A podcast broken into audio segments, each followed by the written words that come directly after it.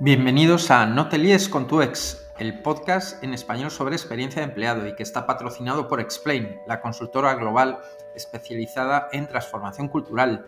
En el capítulo de hoy hemos tenido el lujo de contar con Bea Macarrón, que es la Global Head of Employee Experience Design en Telefónica desde el año 2019. Antes Bea fue también protagonista del crecimiento de Garaje Ideas, una empresa muy reconocida que, en la que se incorpora en el año 2016 y previamente a esa experiencia trabajó durante 16 años en el tercer sector, en la cooperativa Redes.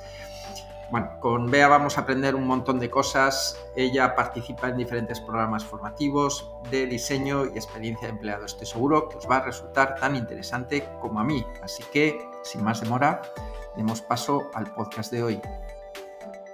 Bienvenida, Bea. Muchísimas gracias por aceptar nuestra invitación. Nada, un placer. Gracias por invitarme. Yo esto lo disfruto mucho. Oye, antes que nada, cuéntanos, ¿por qué te dedicas a esto de experiencia empleado? Bueno, es una, es una pregunta que probablemente me, podría extender mucho en la respuesta, ¿no? Pero yo creo que el, resumen te diría que es que mm, me importan mucho las personas y me importa, me importa su bienestar, me importa que estén conectadas con lo que hacen y, mm, y utilizando el proceso de diseño como palanca para eso, pues, pues eh, conecto las dos cosas y es un poco lo que me ha hecho encontrar mi lugar en el mundo, ¿no? Es decir, conectar eh, mi interés por las personas y su bienestar con, con, un proceso y unas habilidades que me permiten ser facilitadora de ese cambio. ¿Y esto crees que va a durar mucho tiempo, Bea, o es una moda pasajera? Bueno, yo creo que, que tiene su punto de moda. Eh, indudablemente tiene su punto de moda, pero desde mi punto de vista ha venido para quedarse también, ¿no? O sea, las modas suelen tener un pico eh, elevado de que todo el mundo se apunta al carro, lo que pasa es que tiene una capa, digamos, más, más superficial, ¿no? Esa moda. Y, y te digo que bienvenido sea también, o sea, si hay determinados conceptos, determinadas herramientas, eh, o, habilidades que se ponen en práctica, aunque no sea con toda la hondura que a mí me gustaría, a mí me parece que está bien, porque creo que está orientado en la buena dirección. Pero también creo que las modas llevan detrás un pozo que, es más profundo, que tiene una, intención más transformadora, que realmente pretende eh, cambiar las cosas y yo confío en que no todo sea moda, ¿no? Pero indudablemente tiene un punto, un punto de moda. Hemos venido, yo creo, de del mundo del diseño y de la experiencia de cliente y eso tuvo también como su, pico de popularidad y, el diseño de la experiencia del empleado ha venido después con algunos tintes parecidos, pero yo creo que, está para quedarse porque se está entendiendo que es mejor para todos, ¿no? no es solo para el bienestar del empleado o para que esté más conectado con su tarea, sino porque todo eso junto genera una cultura y está al final impactando también en la experiencia de los propios clientes. Entonces yo, creo que viene para quedarse sin duda. Oye, por conectarlo un poco con lo que haces, porque tú estás en una empresa de miles de trabajadores, tu puesto es global, ¿esto en qué se traduce? ¿Nos puedes contar un poco en qué consiste tu trabajo? Bueno, pues se, traduce de inicio en, diferentes niveles de, tarea, ¿no? O sea, por un lado está la parte más estratégica de entender muy bien la compañía, además somos una compañía, además de grandes, somos muy diversos, ¿no? Yo creo que mm, la compañía se ha construido eh, a base también de, subculturas o, de, culturas propias, dependiendo pues, de, los países en los que estamos eh, presentes, etcétera, y en nuestras maneras de trabajar. Incluso tenemos herramientas diferentes que se utilizan en la vida diaria de los empleados o modelos de trabajo que pueden ser distintos. ¿no? Por lo tanto, primero hay que entender muy bien dónde estás y ser capaz de buscar esos elementos comunes. Entonces, a través del diseño de la experiencia, somos capaces de tener una, una mirada de conjunto que nos permite em, definir cuál es esa experiencia básica o a alto nivel que queremos que tengan los empleados de la compañía a nivel global. Luego eso tiene muchísimas ramificaciones porque, como digo, somos muy diversos y hay que también buscar esa particularidad de las diferentes operaciones o de los diferentes países con sus propias eh, culturas. Y, entonces al bajar a ese segundo escalón ya te encuentras con las prioridades eh, que haya en las áreas de personas de los distintos países, en dónde están los puntos de dolor, en qué recursos puedes dotar para, para hacer esos cambios o generar esa transformación. Y entonces ahí ya nos metemos en ese nivel de priorización em, a elegir en qué proyectos vamos a poner más el foco. ¿no? Y, pueden ser proyectos de muy diversa índole. Pueden ser proyectos que definan un modelo de trabajo, pueden ser proyectos que definan eh, y diseñen una herramienta digital que hace falta dentro de un, de un servicio. Puede ser que, mm, en fin, el tipo de proyectos que hacemos son muy, muy diversos, porque al final tienes una realidad muy grande depende de cómo hayas priorizado en cada uno de los países y sí que es verdad que hay algunos proyectos que son globales.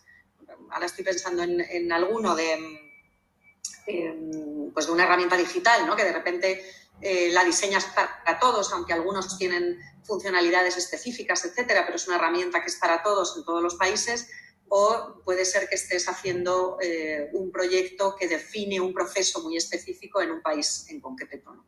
Entonces, mi trabajo consiste en mantener esa visión del conjunto, en tener una estrategia para todos, pero luego en ser capaz de bajar al barro, por decirlo de alguna forma, y, meterme en proyectos específicos de cada uno de los proyectos, o sea, de los países. Y en todo este planteamiento general que nos has contado, ¿cuáles son tus prioridades? ¿Qué es lo que tienes encima de la mesa? Bueno, pues te diría que hay una, hay una prioridad muy, muy grande que me está llevando ahora prácticamente todo mi tiempo disponible, que además ya surgió como, como proyecto, como necesidad antes del COVID. Lo que pasa es que luego, bueno, pues el COVID que te voy a contar que no, que no sepas, ¿no? Em, aceleró, potenció y vino a a cambiar un poco el status quo, ¿no? Pero eh, le dedico ahora muchísimo tiempo a redefinir e implementar el nuevo modelo de trabajo en la compañía. Y esto es algo que, en una parte afecta a, todos nuestros países y luego estoy poniendo mucho foco en las áreas globales de, Telefónica y en Telefónica de España. O sea, sobre todo en las áreas globales, lo que estamos haciendo es bajar ese nuevo modelo de trabajo. ¿De qué estoy hablando cuando digo de esto? Pues, pues obviamente es cómo se ha expandido toda la parte del modelo híbrido. Nosotros ya teníamos teletrabajo súper implantado y, teníamos equipos distribuidos desde hace un montón de años y así, pero, pero yo creo que el COVID ha venido a expandir eso a áreas que quizá no estaban tan acostumbradas o no lo tenían tan integrado. Por tanto, rediseñar la experiencia del empleado en un entorno que es de naturaleza líquida, híbrida, flexible eh, y y ubicua en el sentido de, bueno, pues que, puedes estar, o sea, esa línea que separa lo presencial de lo digital cada vez es menor y además nosotros somos una empresa tecnológica, por lo tanto, eh, tenemos la tecnología metida en el ADN, pues repensar toda la experiencia del empleado en esos términos para que sirva para todos eh, con algunas particularidades es lo que me lleva más tiempo. Entonces, ese repensar desde que hago un proceso de selección hasta que un empleado se va, sabiendo que tengo un modelo de trabajo em, híbrido, flexible y líquido, pues genera muchísimos cambios. Tienes que cambiar millones de cosas. Si lo que quieres es expandir a toda la compañía esa manera de mirar, ¿no? Entonces hay un trabajo potente que tienes que hacer en términos de herramientas digitales, hay un trabajo potente que tienes que hacer en términos de entrenamiento, de habilidades humanas para, mantener el vínculo, para estar conectado, para tener claros tus objetivos, para no caer en el micromanagement. Es decir, cómo consigues que la, que la empresa funcione y que cumpla sus objetivos de negocio y su, y su misión, cómo lo compaginas con una manera diferente de trabajar, de relacionarse, de establecer los vínculos o de conectarse con el propósito. ¿no? Entonces, todo eso mezclado eh, te puedes imaginar que tiene un impacto enorme en absolutamente todo lo que hacemos y, es lo que me lleva más tiempo ahora mismo. ¿no? Y, bueno, pues como en todo tienes detractores y promotores, ¿no? gente que, que opina unas cosas y otras y entonces tiene una parte de evangelización muy, muy potente y también de innovación, ¿no? de probar, medir y ver si estás acertando o no. Oye, estás utilizando... Eso es lo que más me, me ocupa ahora mismo el tiempo. Vea, antes de, empezar o antes de continuar con el hilo narrativo que has planteado, porque estás hablando mucho de cambio y es un tema que me interesa mucho, me gustaría aprovechar que hablas mucho de diseño, lo hablas, claro, de una manera muy natural, porque forma parte de tu trabajo. Yo tengo mucha curiosidad en saber dónde entra y termina el diseño. Eh, porque claro, tú eres la responsable global y está en, ese, en, esa posición tuya, está explícita la palabra diseño. ¿Dónde entras y dónde sales? Bueno, uno de los, de los retos que tenía mi, posición dentro de la compañía es que soy una diseñadora en un entorno de no diseño. Eh, porque un área de, personas o de recursos humanos entendido en el sentido más clásico es un lugar en el que habitualmente no hay diseñadores. Entonces tienes gente que, tiene eh, mucho conocimiento o experiencia en las funciones clásicas de recursos humanos, eh, pero no tienes diseñadores habitualmente. ¿no? Por lo tanto, el reto era cómo partir desde el proceso de diseño, o sea, cómo ser capaces de poner a la persona en el centro con una metodología y con un enfoque muy concreto y, cómo traer a la mesa de las decisiones esa información tan valiosa que nos dan nuestros empleados em, y luego cómo, cómo, idear y luego cómo hacer tangible em, todos esos eh, productos, servicios, artefactos, soluciones, llámalo X, que has definido en ese proceso. Pero hacer eso en un entorno de diseño lo que implica es que tienes que dedicarle mucho tiempo a la evangelización, es decir, a, que la gente entienda cómo es el proceso de diseño, eh, cuáles son las fases, qué habilidades entrenar, dedicarle tiempo a que la gente las, las entrene y además muy desde la práctica,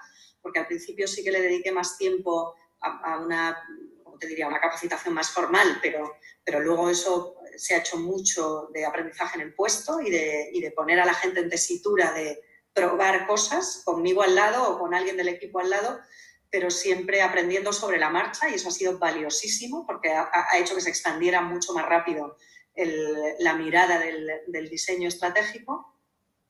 Y entonces yo lo que hago es, em, como nosotros trabajamos en Agile, lo que hago es que cada, cada PI, o sea, cada, cada cuatro meses que estamos cambiando o, revisando nuestras prioridades, analizo cuáles son los proyectos que están encima de la mesa, elegimos en cuál meternos, porque no tenemos posibilidad de estar en todos, y en eso es lo que hacemos es un planteamiento en base a, proceso de, qué acciones tenemos que, hacer, qué, herramientas vamos a utilizar y, qué impacto queremos, queremos tener. Entonces ahí, pues depende de los proyectos que sean, yo me meto más o me meto menos, y luego gente del equipo pues va ocupando el, espacio que, toque. ¿no?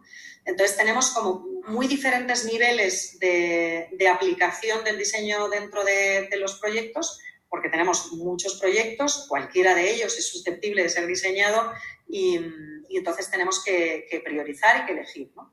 Y entonces hay algunos en los que me meto mucho en la definición del -end del proyecto y luego a lo mejor solo participo en la investigación, eh, o en otros que, detectamos que la complejidad va a ser la tangibilización y entonces me meto más en, qué prototipos, qué pilotos y qué, qué tipo de, acciones llevamos a cabo para, convertirlo en realidad, para que eso realmente salga a nuestro, a nuestro entorno inmediato, que es el de los empleados de la compañía.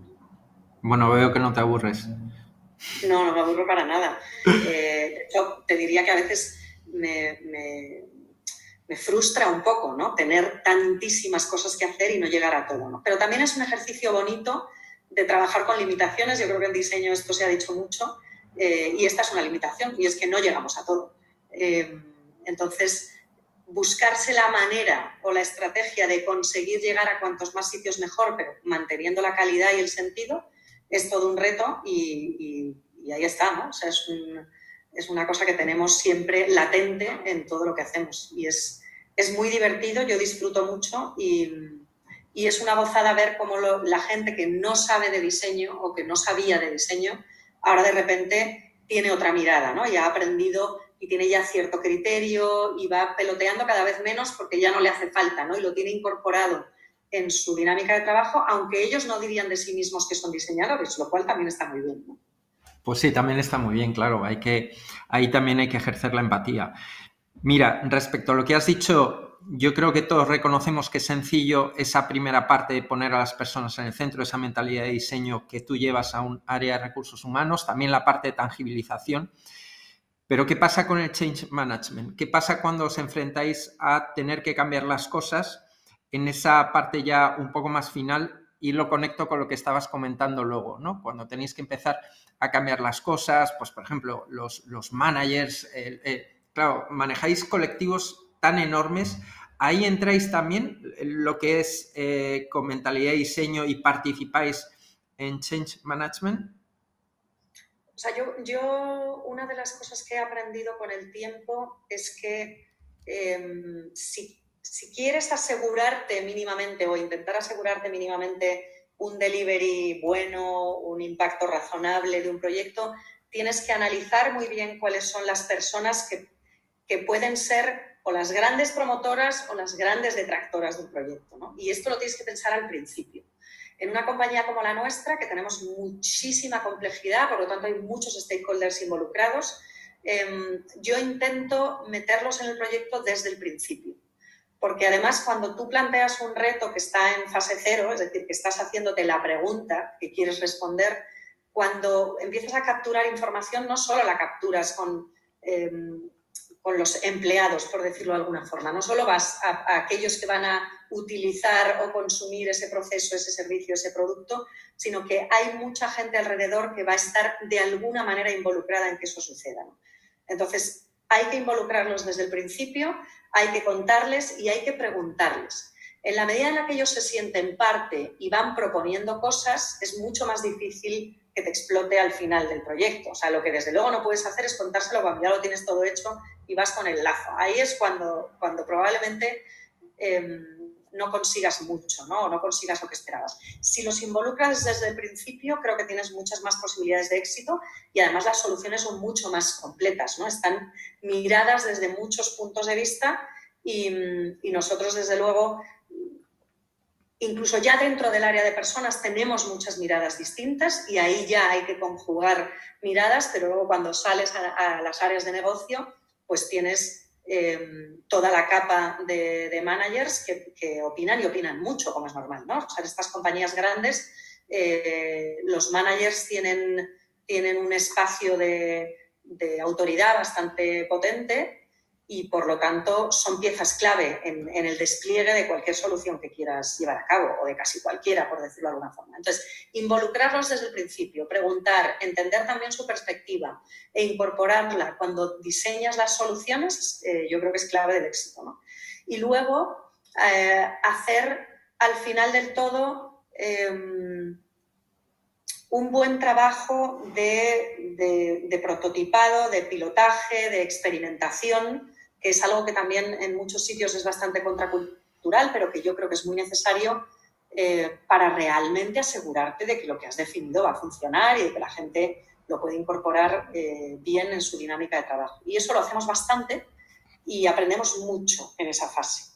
Aprendemos mucho. Entonces, eh, poco a poco vas generando esa cultura de la experimentación en el que la gente no lo vive, las modificaciones no las viven como un fracaso, sino como parte del proceso, ¿no?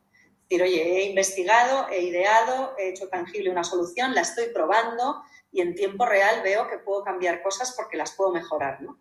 Y eso no está mal, sino todo lo contrario, está muy bien. Y, eso lleva su tiempo, porque los cambios culturales llevan su tiempo. Pero sí, ayudamos luego mucho a la implementación de, los, de los proyectos o de los productos que diseñamos, de los servicios que diseñamos. Porque cuesta, una empresa tan grande cuesta llevarlo a la realidad. ¿no? Entonces tenemos esos, esos pilotajes, esas eh, iteraciones, esos experimentos, pero luego los despliegues, la implementación, la expansión, el escalado de, un producto o un servicio también lleva mucho tiempo y ahí estamos, claro, metidos también a tope. Y entiendo que también estaréis preocupados por capturar historias de éxito, ¿no? Que después de esa experimentación hacéis el escalado, hacéis un seguimiento y veis que hay una historia en la que, bueno, se puede contar la relación causa-efecto entre vuestro trabajo y algún objetivo de negocio, ¿no? Y respecto a esto, eh, también, me interesa mucho saber cómo es vuestra relación con las métricas, porque en estas historias de éxito entiendo que los números son los que mandan. ¿Cómo, ¿Cómo bailas tú con esta pareja de baile, con las métricas y People Analytics, etcétera?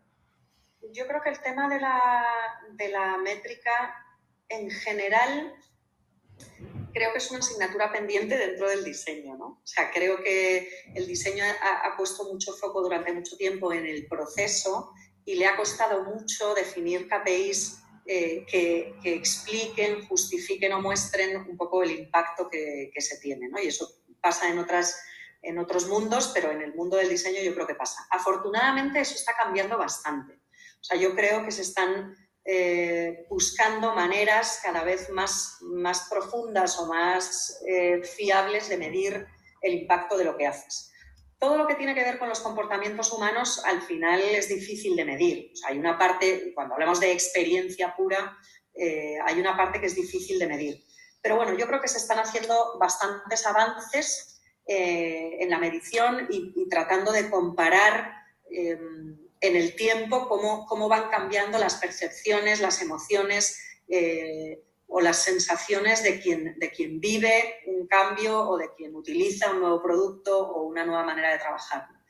Y, luego es evidente que en una empresa del tamaño de la nuestra mm, no solo podemos eh, medir o mostrar el impacto de lo que hacemos en términos cualitativos. ¿no? O sea, yo creo que los diseñadores somos muy de lo cualitativo, porque es ahí donde está el detalle y donde realmente uno puede entender el por qué, el para qué y buscar otro camino para, hacerlo mejor, pero en empresas tan grandes lo cuantitativo también acaba importando mucho. Y, en, áreas del negocio eh, es lo que entienden muchas veces. ¿no? Les, da como cierto pudor hablar de la parte más, más quali.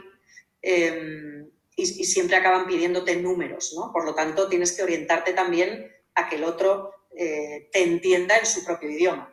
Y, ahí entra, sin duda, mm, mucho la parte de, People Analytics, que nosotros cada vez la tenemos más potente y más, y más conectada con, con nuestra parte de diseño de experiencia, ¿no? Eh, es verdad que, que no es un entorno fácil. O sea, si tú lo piensas asépticamente, hay una relación muy natural entre, entre el análisis de datos, de los grandes números y de, todo lo que hacen en People Analytics con el diseño.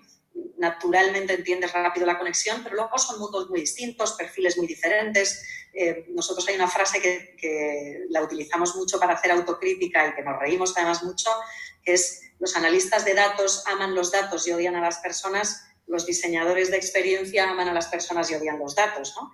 Y ese lugar eh, común es el que tenemos que buscar, de manera que amemos los datos y amemos a las personas porque todo tenga sentido en sí mismo. ¿no? Pues ese es el trabajo que yo creo que hay que hacer eh, conjuntamente, pero, pero en una empresa, desde luego, grande no puede ser de otra manera. ¿no? hay, que, hay que moverse con los grandes números y conectar, conectar lo cuántico con lo cual porque es lo que te da realmente eh, ancho de banda y profundidad, las dos cosas.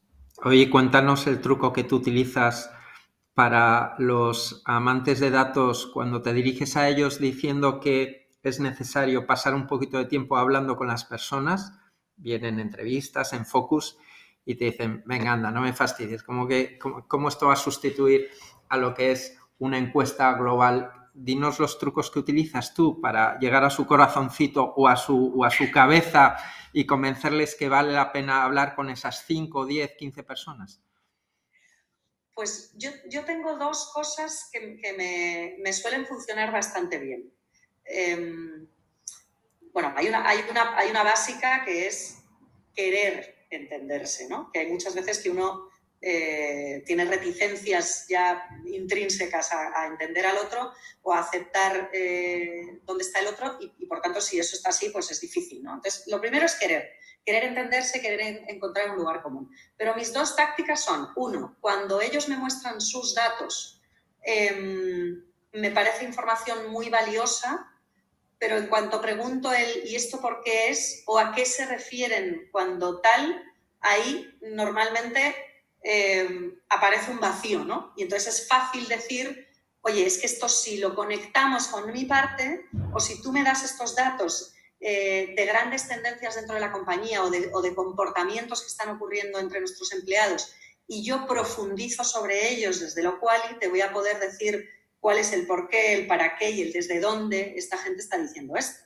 Y eso es lo que nos va a permitir eh, tomar decisiones de una manera mucho más potente. Entonces, cuando me aproximo a su mundo y rasco en el por qué y el para qué, encontramos un lugar común Y la otra es justo la contraria, ¿no? que es traérmelos a mi mundo y es llevarlos conmigo a una investigación cual y etnográfica y que vean eh, la potencia em, de esas conversaciones, de ese trabajo colectivo, de esa co-creación y de ese leer entre líneas que al final eh, a nosotros nos ayuda mucho a entender a los empleados y a, colocarnos en su piel, ¿no? Entonces, esto suele ser muy transformador porque es muy real, ¿no? O sea, cuando ellos vienen a un, a un taller de co-creación o a una, entrevista en profundidad, em, no hay mucho que explicar, o sea, ellos mismos lo viven, ¿no?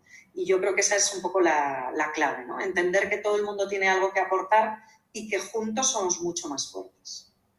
Bueno, me quedo, me quedo con esto. Oye, Bea, vamos a ir acabando y antes de terminar, siempre hacemos la pregunta de quién pensáis que puede ser interesante que entrevistemos o que invitemos a este podcast. ¿A ti quién te parece inspirador?